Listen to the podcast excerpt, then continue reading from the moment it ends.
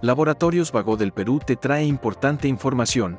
Esta vez hablaremos de la zoonosis a cargo del doctor Oscar Campos, médico general. ¿A qué se denomina zoonosis? Zoonosis es un término que se da para designar a cualquier enfermedad que se transmite por animales. En este caso, de animales vertebrados por lo general hacia los seres humanos. Generalmente son enfermedades infecciosas que se transmiten con microorganismos, que pueden ser, por ejemplo, virus, pueden ser bacterias, pueden ser hongos o pueden ser parásitos. ¿Qué animales transmiten con más frecuencia la zoonosis?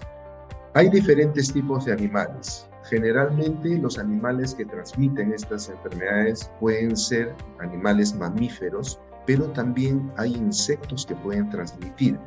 Dependiendo las zonas geográficas, también pueden transmitirse enfermedades en Sudamérica, por lo general el perro es uno de los transmisores de la rabia. La pulga de la rata, por ejemplo, puede transmitir la peste bubónica. En Europa y en Asia hay animales como por ejemplo la vaca, ¿no?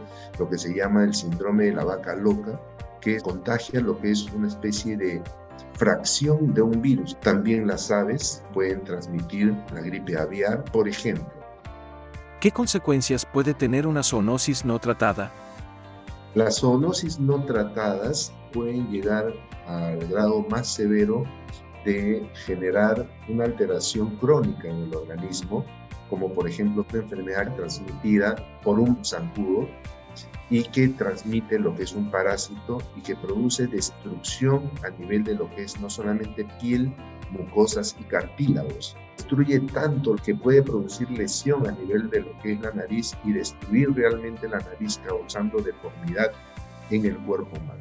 Otras consecuencias pueden ser alteraciones ya a nivel de los órganos que estén infectados. Otra de las consecuencias ya bien marcadas es la mortalidad.